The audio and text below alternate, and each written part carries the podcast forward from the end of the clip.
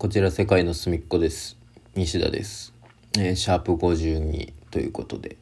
本日はねちょっとあのなんか機材の調子悪いので取りっぱなしでいきます。はい。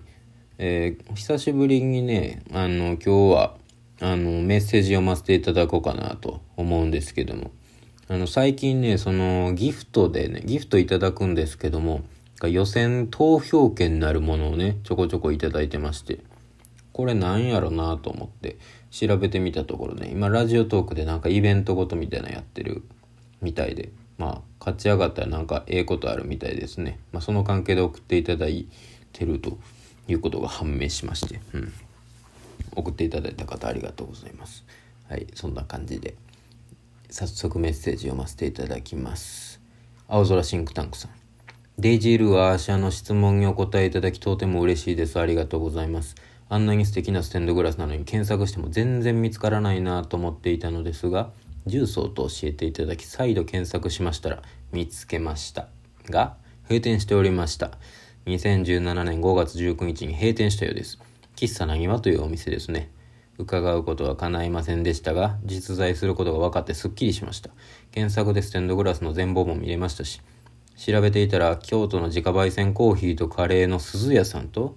同じあ、えー青森の純喫茶ルビアンさんに喫茶なにわさんと同じステンドグラスかっこ小さめがあるそうでまた訪ねる楽しみができましたと。えー前々回ぐらいにねその僕が以前やっていたバンドのアーティスト写真のねあの場所は実在する場所なんですかとあの尋ねられましたので、えー大阪の重曹にある喫茶店やと。でまだ今でもあるんちゃうかなと僕はお答えしたんですけどどうやらねもう閉店してるみたいです。えーこれ何通かねあのメッセージ頂いてたんですけども閉店してますよっていうふうに。うん。いや寂しいですが。まあでもす皆さんのそのねサーチ能力ってすごいですよね。その同じステンドグラスが京都と青森の喫茶店にもあるということでこれまたねあのー行く機会がねあればぜひ訪ねてみたいと思います。はいありがとうございました。次のりりんさん。コーヒー人お付き。西田さんおはようございます、えー上司が勤務時間外の行動把握とプレッシャーをかけるためにまさかまたライブなんか行ってないよねと先日聞いてきました。嘘つくことでもそもそもつけないし行きました。基準とルールも守って感染対策もしっかりとしてと返した時の上司の複雑な表情がずっと引っかかっています、えお世話になっている上司を困らせてしまったのではなんて返なんて返せばよかったのかと。せえー全然関係ないのですが松山のライブでソングバーズの宣伝をする西田さんの動画を上野さんのツイッターで見て西田さん落語やったら似合いそうやな聞いてみたいなと思いました。落語はそんな一朝一夕じゃできませんよ。もう一つ関係ない話ですがこの前のラジオトークでデイジルのワードを聞いてググったら CD があって思わずポチりました。いいアルバムでしたあなたがここにいてほしいの曲なんだか好きです。まとまらずダラダラとすみませんでしたと。うん。えーこの最後のやつはねあの先ほど言うたその以前やっていたバンドのアーシャの件の回を聞いていただいたということですね。でそれを聞いて CD まで買うていただいたんですね。ありがとうございます。うん。ほいでえー職場でのお話ですね、うん、これはまあ仕方がないっちゃ仕方がないことではあるんですけども。まあ、我々であったりとかそのねフェスイベントをそういう企画ね制作してはる人なんかもこんな時代やけど皆さんにね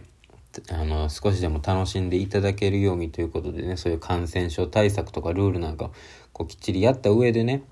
やっぱライブはやってるわけですが、まあ、普段ねいらっしゃらない方からするとそういうライブハウスとかそういう場所に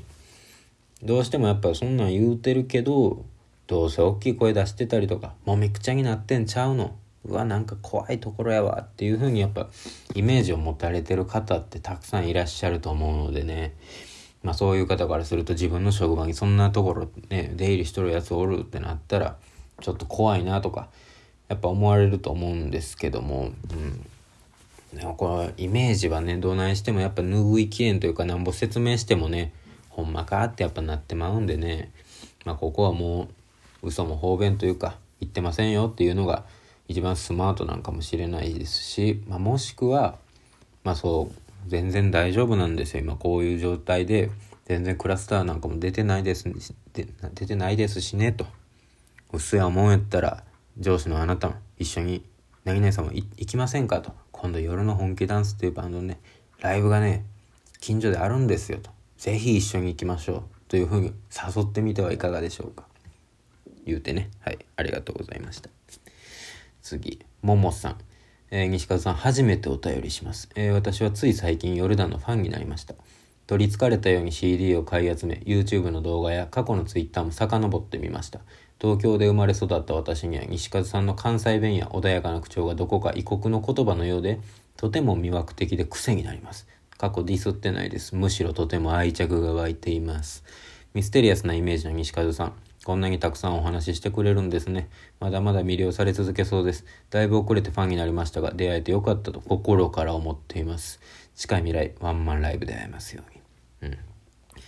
や、こういう時代でも、新たにね、こう、見聞きしてね、ファンになってくださると、ありがたい限りでございます。うん。しかもね、この東京のね、シティガールの方ですよ。里の親にも胸張ってね、言えますわ。ありがとうございます。まあでもやっぱりですね、まあまだまだにわかやなと。ミステリアスなイメージの西風さん。まあ、僕にね、こうやっぱミステリアスなイメージを持たれてるということはですね、やっぱりちょっとまだまだあの我々のこと知っていただけてないなと。やっぱ僕が一番ね、やっぱ風通しがいいとされているので、もう筒抜けですよ。うん、裏表がなく筒抜けの男としてですね、うん。なのでね、このイメージがね、ミステリアスなイメージが払拭されるぐらいね、えー、今後ともね、ご婚姻にしていただけると幸いでございます。ほんままたワンマンライブもね、遊びに来たってください。いや今後ともよろしくお願いします。はい、次。ガミコさん。予選投票券付きですね。ありがとうございます。西風さん、こんにちは。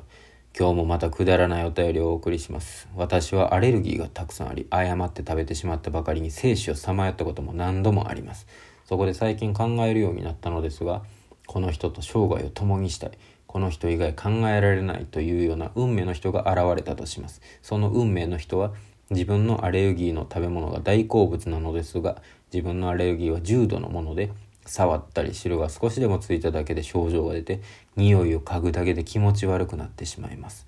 そのため自分と結婚をすることで運命の人はその大好物を食べることができなくなってしまいます。そんな時運命の人のことを考えて結婚を諦めますか？自分の運命の人はその人以外考えられないと思って結婚しますか？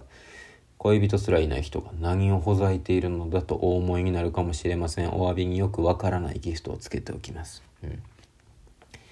やまあ僕はアレルギー言うたらまあ花粉症ぐらいなんですけどね、まあ、こう食べ物ってなると生活にすごい密接に関わってくる問題なんでね。しかもこう生死をさまようぐらいね症状が出はるということでこれかなり深刻な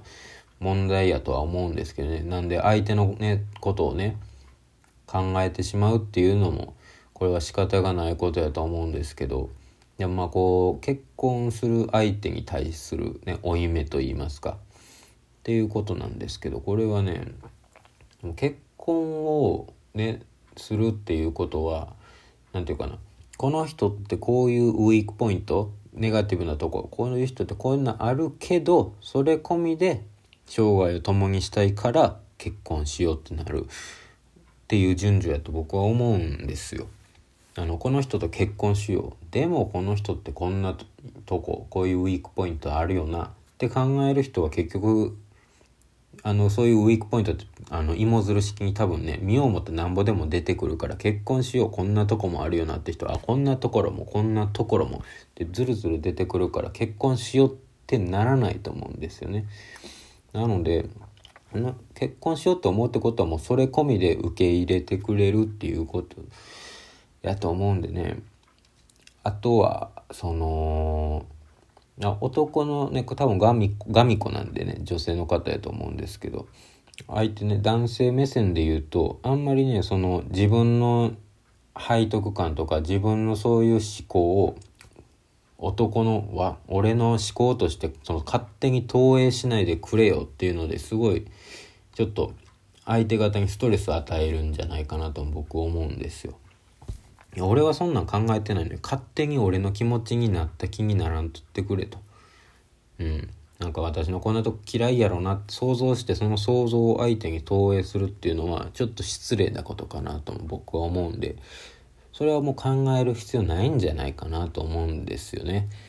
なのでもうその人ねガミコさんがこの人とあの人生を共にしたいと思うんやったらその姿勢をもうストレートに相手に伝える、ね、それでもしかしたらうまくいかないこともあるかもしれませんけど基本的なスタンスとしては最上子さんはそれでいいと思うんでその負い目自分のアレルギーに対する負い目とか考える必要